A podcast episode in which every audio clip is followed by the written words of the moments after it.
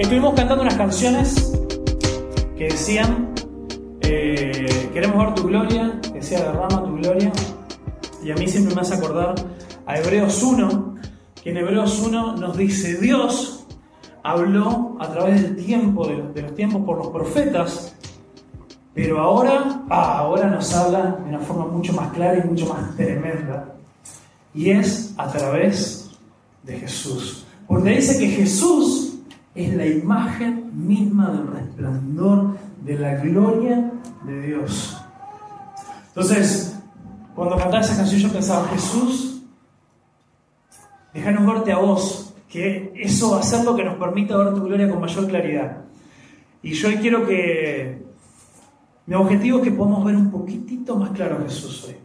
Vamos a ver, Padre Santo, bendecí tu palabra, bendecí eh, esto que vamos a leer de cómo era Jesús, de las cosas que hacía Jesús, de las cosas que él decía. Y te pedimos que tu Espíritu Santo obre en nosotros y que tu palabra, Dios, actúe muy por encima de cualquier cosa que yo pueda decir. Eh, confiamos en eso y te lo pedimos porque nosotros sabemos que vos sos un Dios de poder y vos estás interesado en que nosotros podamos ver más claramente a Jesús. En el nombre de tu Hijo amado. Amén. Amén. Bueno, hermanos, eh, los invito a que vayan a Mateo 9. Mateo 9, versículo 18. Miren, vamos, a leer bastante, pero después nos vamos a quedar sobre el final porque creo que es, es importante o es lindo ver eh, un poco las diferentes cosas que pasan acá al mismo tiempo. Tratemos de, mientras leemos, ir imaginándonos todas estas situaciones. Dice Mateo 9, versículo 18. Mientras él le decía estas cosas, vino un hombre principal y se postró ante él diciendo, mi hija acaba de morir, mas ven y pon tu mano sobre ella y vivirá. Y se levantó Jesús y le siguió con sus discípulos. Y hay aquí que una mujer enferma de flujo de sangre desde hacía 12 años se le acercó por detrás y tocó el borde de su manto, porque decía dentro de sí, si tocare solamente su manto, seré salva. Pero Jesús volviéndose y mirándola le dijo, ten ánimo hija, tu fe te ha salvado. Y la mujer fue salva de aquella, en aquella hora. Al entrar Jesús en la casa del principal, viendo a todos los que tocaban flautas y a todos los que tocaban flautas y la gente que hacía alboroto les dijo, apartados porque la niña no está muerta, sino que duerme. Y se burlaban de él, pero cuando la gente que había sido, pero cuando la gente había sido echada afuera, entró y tomó de la mano a esa niña y ella se levantó y se difundió la fama de esto por toda aquella tierra.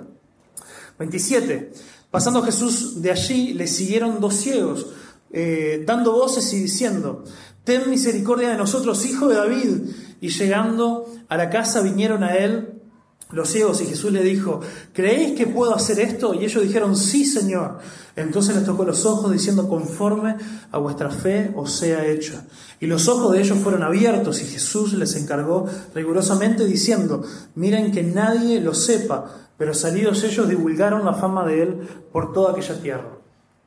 Mientras salían ellos, he aquí, le trajeron un mudo endemoniado y echando fuera el demonio, el mudo habló y la gente se maravillaba y decía, nunca se había visto cosa semejante en Israel. Pero los fariseos decían, por el príncipe de los demonios echa fuera estos demonios. Y en el 35 dice, recorría Jesús todas las ciudades y aldeas enseñando en las sinagogas de ellos y predicando el Evangelio del reino y sanando toda enfermedad y toda dolencia del pueblo. Y al ver las multitudes tuvo compasión de ellas, porque estaban desamparadas y dispersas como ovejas que no tienen pastor.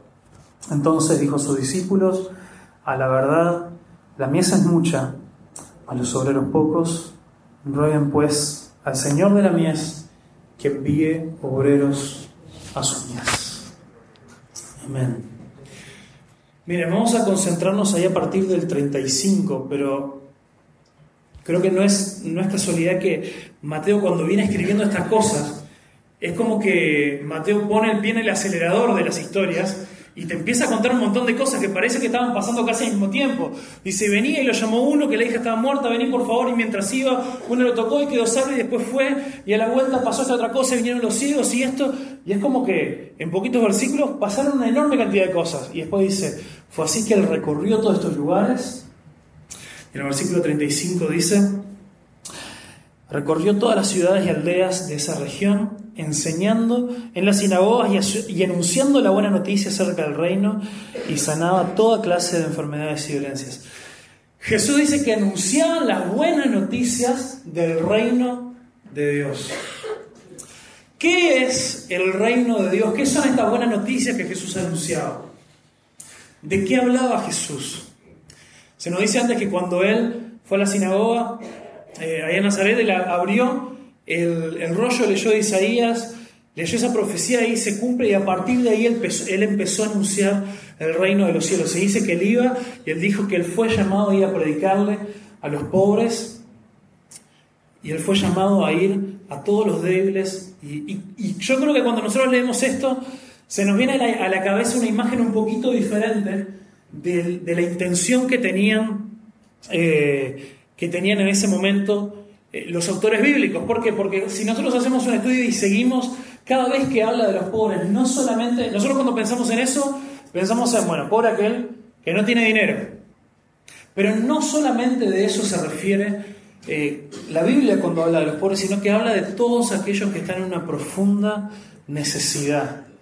Todos aquellos que por diferentes eh, razones la vida los golpeó con diferentes problemas y cosas y, estar en una situación de vulnerabilidad, una situación de mucho dolor, en tal punto que parece imposible para ellos que puedan salir de eso. Y Jesús les, les vino a decir de que había buenas noticias, de que el reino de Dios se había acercado. Y esto es algo tremendo, porque cuando Jesús empieza a hablar del reino de Dios, que era su mensaje principal, la mayor cantidad de parábolas que Jesús contó tenían que ver con explicar el reino de Dios. La mayor de las veces que él predicó hablaba sobre el reino de Dios. Los autores de los evangelios dicen que él andaba predicando las buenas noticias del reino de Dios. Y el reino de Dios no es otra cosa que aquel lugar donde Dios reina. Aquel lugar donde Dios reina. Entonces, cuando dice que el reino de Dios se había acercado es porque Jesús estaba viniendo, estaba trayendo con él.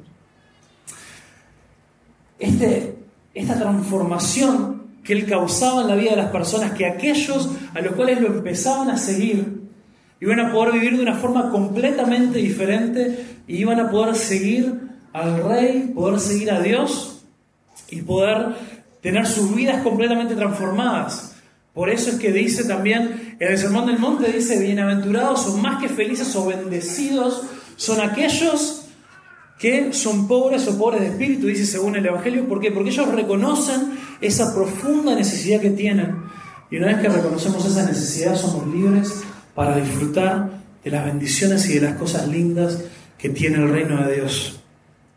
Entonces, eh, siempre parece ligada esto de anunciar el reino de Dios con estas necesidades de los pobres, de los enfermos, de la gente a la que Jesús sanaba, porque era gente que estaba en esta situación de vulnerabilidad, que reconocían que necesitaban ayuda. Y nosotros en nuestra vida tenemos que reconocer que necesitamos de esa ayuda, porque estamos en profunda necesidad de Dios, en profunda necesidad en nuestra vida, de ser intervenidos, de ser alcanzados por Dios y de que Dios haga un verdadero cambio en nuestra vida. Pero es muy interesante que después dice, él recorría todos estos lugares predicando, anunciando la buena noticia acerca del reino. Y en el 36 dice, y al ver a las multitudes, tuvo compasión de ellos. Y en esto es donde yo quiero que nosotros nos detengamos un momento. Jesús nos dice que tuvo compasión de ellos. Hay dos formas o, dos significados de la palabra compasión que que me parece que está bueno que, vos y yo pensemos ahora un ratito. La palabra que, usa ahí en, el, en el griego en el cual se escribió, Mateo, literalmente se, significa como que le removió las entrañas. Es como que lo sacudió todo a Jesús ver a esa gente. Y para nosotros en español, que usamos la, la palabra compasión, pasión viene del significado de dolor y es compartir el dolor del otro. Ahora, me resulta interesante que nosotros a veces separamos, nos gusta separar lo que es la persona y con todas sus necesidades, todas las cosas que la persona vive, con el alma y la necesidad espiritual de la gente. Y a mí me llama la atención que jamás, nunca Jesús los separó. Él siempre vio la profunda necesidad espiritual que ellos tenían de poder entrar en el reino de Dios, pero juntos siempre hablaba de cómo él miraba y se acercaba a la necesidad física que ellos tenían y, trataba de solucionar esto, más allá de que después Jesús en muchas ocasiones nos dice que se daba vuelta y le decía a la multitud que lo seguía, pero un momento, a ver, si ustedes me quieren seguir, de verdad, esta es la condición para ser parte del reino. Pero antes de ese paso, Jesús tenía compasión, era movido a misericordia, Jesús sentía el dolor de la gente. Y sin duda nosotros sabemos hoy en día que conocemos el Evangelio, que tenemos la Biblia donde podemos conocer todas estas cosas. Vos y yo sabemos que la necesidad más grande que una persona puede tener es la necesidad de que su relación con Dios sea restaurada. Es la necesidad de que podamos tener vida y vida nueva y vida abundante y podamos conocer de verdad a Jesús. Pero esta gente en ese momento no lo sabía. Esa gente en ese momento estaba sufriendo porque tenía un montón de necesidades bien concretas. Decían, bueno, se me murió alguien, estoy enfermo, no puedo ver, tengo hambre. Esto y esto y esto y esto, un montón de cosas. Y Jesús sentía el mismo dolor que sentían ellos. Y creo que a veces los cristianos hemos cometido cometemos un error cada tanto cuando a veces pensamos que estas cosas que, yo les mostré hoy de la ayuda que se le da a la gente, o a veces seguramente ustedes cuando, cuando trabajan con, con el barrio y conocen las necesidades de la gente y todos les ayudan, no todos, gracias a Dios, pero hay muchos que lo ven como una mera excusa para decir, bueno, está, a través de eso después vale, vamos a poder hablar de Dios. Y sin duda que a veces la gente está mucho más receptiva cuando nosotros nos preocupamos por sus necesidades, pero Jesús nunca separó esas cosas. Jesús vio la persona y la persona en todas las necesidades que ellos podían tener.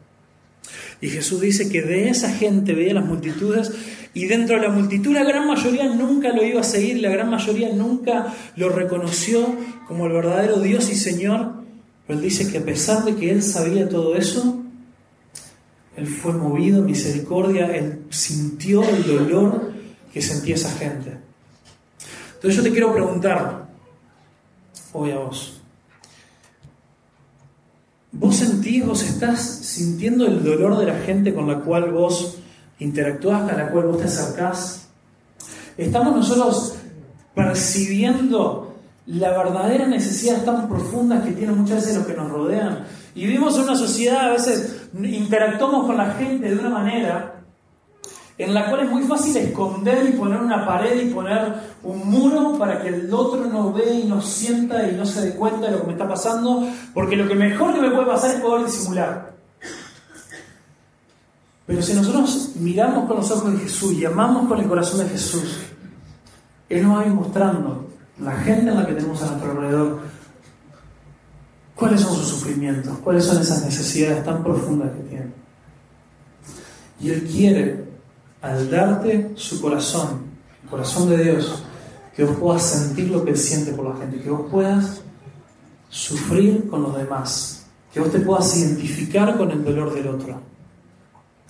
Y eso es algo tremendo que Dios puede hacer en nuestra vida, porque a veces nosotros vivimos vidas completamente egoístas, vivimos vidas para servirnos a nosotros mismos, pero cuando somos impactados por el amor de Dios, cuando el amor de Dios te agarra y te sacude y te da una vida nueva, ahí no hay escapatoria. Ahí Dios nos abre los ojos para poder mirar a los que tenemos al lado. Y Él quiere, de verdad, quiere que vos puedas ser un instrumento en las manos de Él para sufrir con los demás. Y no es, no es una. No es algo para tomar con liviandad, no es una tontería, no es una cosa más. Es de verdad una de las cosas que Jesús más hizo al interactuar con la gente él sentía el dolor de los demás. Jesús, dice en Filipenses que se humilló y vino a este mundo en forma de siervo para entregar su vida. Y si bien nosotros sabemos que la demostración más grande de eso fue en la cruz, al entregarse, al ponerse en nuestro lugar por nuestros pecados, antes de eso, a la gente que lo rechazó una y otra vez, a la gente que solamente lo buscaba por las cosas que le podía dar, Él sufrió con ellos. Y Él se interesó. Y Él se acercó y, dijo, yo te entiendo, yo te entiendo, yo comprendo el sufrimiento que estás pasando. Tomás, sé sano. A la gente que lo seguía con fe fue salva, como dicen algunos de estos casos. Pero la gran mayoría fueron solamente buscando esos regalos, sin darse cuenta el gran Dios que había detrás de esos regalos. Entonces, Jesús nos muestra un ejemplo muy claro y muy grande y muy lindo. No importa la respuesta de la gente que te rodea. Jesús nos llama a tener un corazón que sufre con los demás, independientemente de cuál vaya a ser su respuesta. Jesús nos llama a amar sin mirar a quién. Jesús nos llama a entregar nuestra vida sin mirar a quién. Jesús nos llama a acompañar, a sanar, a ayudar, a acercarnos, a entregar nuestra vida por los demás sin importar lo que ellos vayan a hacer con su vida. Pero la palabra de Dios nos muestra que a través de eso, que mucha gente finalmente, y después de haber escuchado a Dios incluso durante años y siempre rechazarlo, cuando ven de una forma clara el amor de Dios manifestado en tus manos, manifestado en tus actitudes, manifestado en tus palabras, manifestado en la forma en la que vos te acercás a sufrir con ellos, finalmente pueden ver lo lindo y lo hermoso que es Jesús. Y ahí una vez y para siempre son libres de seguirlo, de recibir perdón por sus pecados, de poder levantarse y decir, yo quiero seguir a este Dios que sufre conmigo y que se identifica conmigo y que mandó a sus hijos, a su pueblo, a acercarse en mi necesidad. Entonces, ¿estás identificándote con el sufrimiento del otro? ¿Estás sufriendo como Jesús sufrió por los demás? ¿Estás teniendo este tipo de compasión? ¿Saben que ahí en el versículo 37 Jesús hace casi pareciera que cambia de tema? Porque hablando de todo lo que él, esta, cómo él sufría con esta gente, dice a sus discípulos, la cosecha es grande, pero los obreros son pocas, son pocos. La mies es mucha, pero los obreros son pocos. Pidan al Señor de la mies que envíe obreros a los campos. Y mira, nosotros cuando pensamos en esta mies, muchas veces he escuchado de esto, y, parece que en esos momentos que Dios nos invita a levantar los ojos y mirar esos campos que Jesús nos dice, esta es una cosecha que está pronta para ir y buscarla, nosotros solamente estamos dispuestos a acercarnos a... Solamente vemos en esos campos, vemos almas, pero nos olvidamos que Jesús nunca nos separó.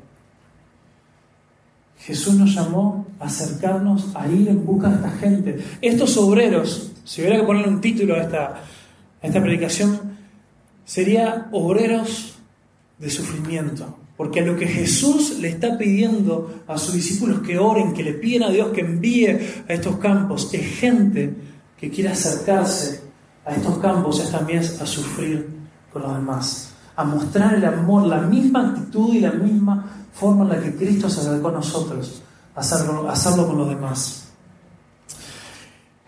Y, y esa es la tarea a la que Dios nos llama. Cuando, cuando después Pablo habla del fruto del Espíritu y empieza a enumerar un montón de cosas, un montón de cosas hermosas que si vos estás dejando que Dios obra en tu vida, se van a empezar a producir en vos. Amor, paz, paciencia, bondad, benignidad, gozo, mansedumbre, templanza, un montón de cosas súper lindas que van a cambiar tu vida de arriba para abajo si vos dejas que el Espíritu de Dios te llene. ¿Sabes qué es lo que dice después? Contra estas cosas no hay ley. ¿Quién se puede resistir? ¿Quién se puede oponer a una persona que ama? ¿Quién se puede oponer a una persona que es paciente con los demás? ¿Quién se puede oponer a una persona que hace todo para entregar y para volcar su vida en servicio a los demás y no esperando nada a cambio? Jesús entregó y dejó su vida en la cruz para salvarte de tus pecados, independientemente de si vos ibas a contestarle a él lo ibas a seguir o le ibas a dar la espalda. Algunos de los que estamos acá, capaz que vos seguís, a pesar de que has escuchado y has conocido la verdad de Dios, seguís dándole la espalda, seguís no queriendo reconocer lo que Él ha hecho por vos, seguís queriendo hacerlo a un lado y decir, no, está todo bien con Jesús, está todo bien con Dios, pero no me hables de arrepentirme, no me hables de cambiar mi vida. Dios te ama con la misma pasión y con la misma manera, no importa cuál sea tu respuesta hacia Él. Pero yo me pregunto, ¿vas a dejar que se derroche un amor tan grande? Jesús se acercó a sufrir contigo. Jesús se acercó a, estar con vos, a entenderte en tu debilidad, a entenderte en, todas las situaciones que vos estás pasando, todo el sufrimiento que, que has pasado y que estás atravesando. Ese ser que te dice, yo te entiendo. Pero ¿sabes qué? Te puedo ayudar. Pero tengo, tengo algo mucho mejor. Tengo vida abundante, tengo paz. Tengo una vida nueva que vos podés empezar a vivir si me seguís.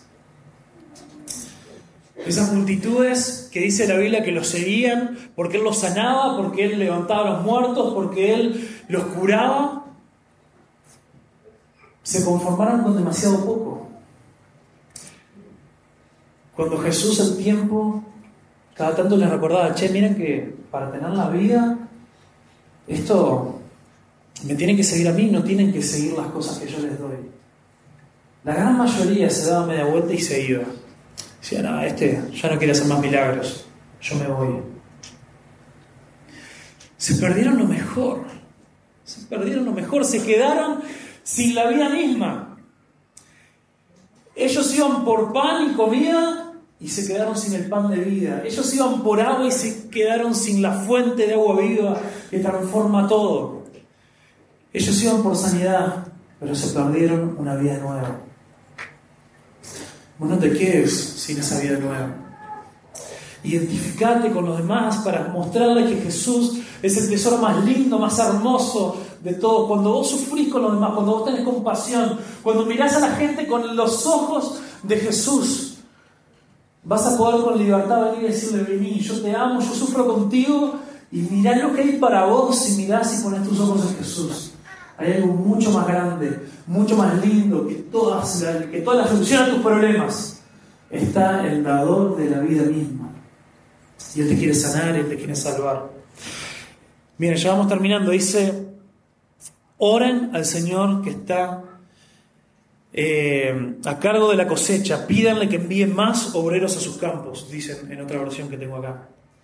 Pidamos, pidamos para que más personas se levanten y vayan acá, acá en la iglesia, entre nosotros, para que más personas nos, nos podamos comprometer a amarnos los unos a los otros, a sufrir con los demás, para que podamos salir acá en, en el barrio de esta iglesia, en esta ciudad, podamos ir y decirle a esta gente, yo quiero, yo veo tu necesidad, veo tu dolor, quiero sufrir contigo, me quiero acercar porque Jesús hizo eso conmigo y cambió mi vida. Y quiero que veas al dador de la vida, quiero que veas a Jesús y lo puedas seguir, porque eso es algo muchísimo más grande. Oremos también para que todos estos lugares de lo que yo les estuve compartiendo, todos estos pueblos de miles de millones literalmente de personas que nunca han oído el nombre de Jesús o si lo escucharon, lo escucharon de una forma completamente cambiada, tergiversada. No saben que Él es el dador de la vida, no saben que en Él hay perdón de pecado, no saben que en Él hay salvación. Oren para que más gente se pueda levantar y pueda ir. Y si dicen que lindo que este vino a las misiones y solamente nos pide que oremos, tengo buenas noticias. El pasaje sigue a pesar de que termina el capítulo. Una vez que Jesús les termina de decir, oren para que más obreros vayan a hacer esta tarea de vivir con compasión con los demás, Dice en el capítulo 10, versículo 1, Jesús reunió a sus doce discípulos y le dio autoridad para expulsar espíritus malignos y para sanar toda clase de enfermedades y dolencias. Ahí dice quiénes eran los doce y en el versículo 5 dice Jesús envió a los doce apóstoles con las siguientes instrucciones. Y ahí les da un montón de... Los envió a los mismos a los que mandó orar. Les dijo, pediste por algo, ahora sé la respuesta a tu oración. Anda, Vamos a ponernos de pie. Mira, yo te quiero desafiar una cosa. Hay muchísima tarea por hacer en el mundo. Hay muchísimos lugares donde estamos completamente eh, desabastecidos de personas, de hijos de Dios, que vayan a esos lugares a vivir la vida de Jesús, a vivir como Jesús vivió, amando, sufriendo con los demás, entregando y volcando su vida para que los demás puedan conocer la vida. Oren por esos lugares, oren para que la gente se levante, oren para que Dios haga un impacto y haga, grandes cosas. Pero también te digo, en cualquier momento Dios te puede llamar para que vos seas la respuesta a esa misma oración. No le digas que no a Dios, no le digas que no. Porque si de verdad vos has sentido el amor de Dios obrando en tu vida, es algo que, que te va a transformar de tal manera el haber recibido la compasión de Dios, que Jesús haya sufrido con vos y haya identificado contigo. Y dice también la Biblia que nosotros nos podemos acercar confiadamente ante el trono de la gracia para hallar ese oportuno socorro, esa ayuda de Dios. ¿Por qué? Porque tenemos un sumo sacerdote, habla de Jesús, que Él entiende, entiende nuestra necesidad, entiende nuestra debilidad. Y como Él nos entiende, Él dio todo por nosotros y Él da todo por nosotros. Vos y yo somos libres ahora para entregarlo todo.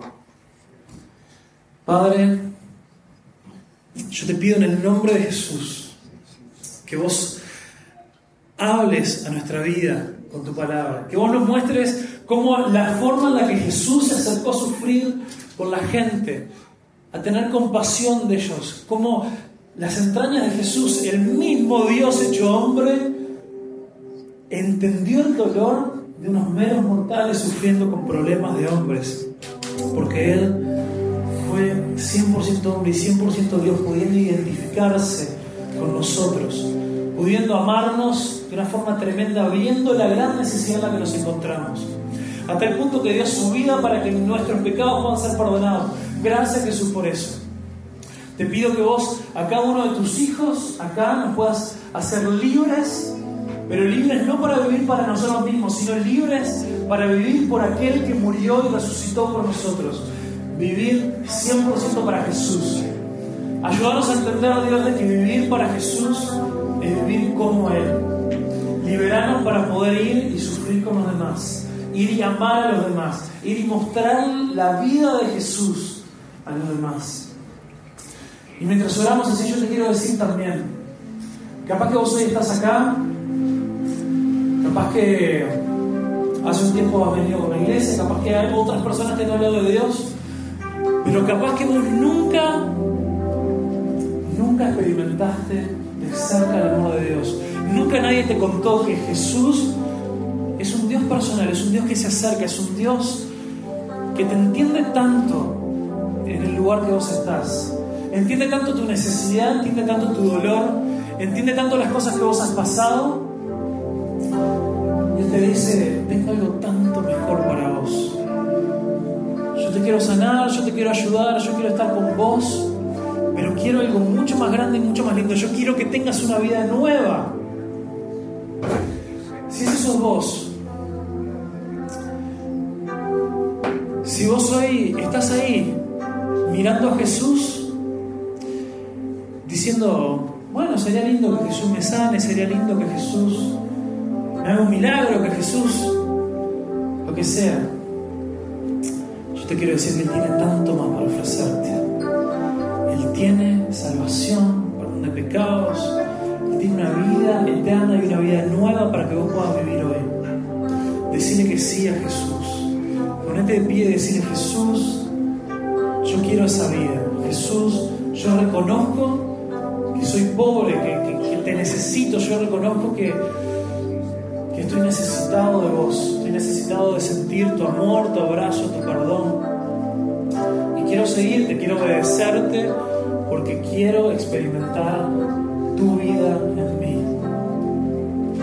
Si ese sos vos, orale a Jesús y decirle, Jesús te necesito. Jesús ayúdame. Jesús yo no sé nada de esto, pero yo te necesito. Hace algo en mi vida ahora para confirmarme que vos estás ahí. Iglesia, para vos que ya sos un hijo de Dios, te pido que vos respondas al llamado de Dios y ahora vivir la vida que Jesús ya te dio, vivila, vivila en tu día a día, vivila de lunes a lunes, vivila con tu familia, vivila con los que te rodean, vivila mientras vas caminando en tu vida. Y quizá también Dios te llame a ir a estos lugares lejanos, a poder ir como un representante de Dios a sufrir con aquellos que sufren, a amar a aquellos a quienes Dios ama y a decirle, Señor, aquí estoy yo. Gracias por tu palabra, Jesús, y obrar en nuestra vida. Te queremos, Jesús. Te amamos y te necesitamos bendito nombre de Dios oramos.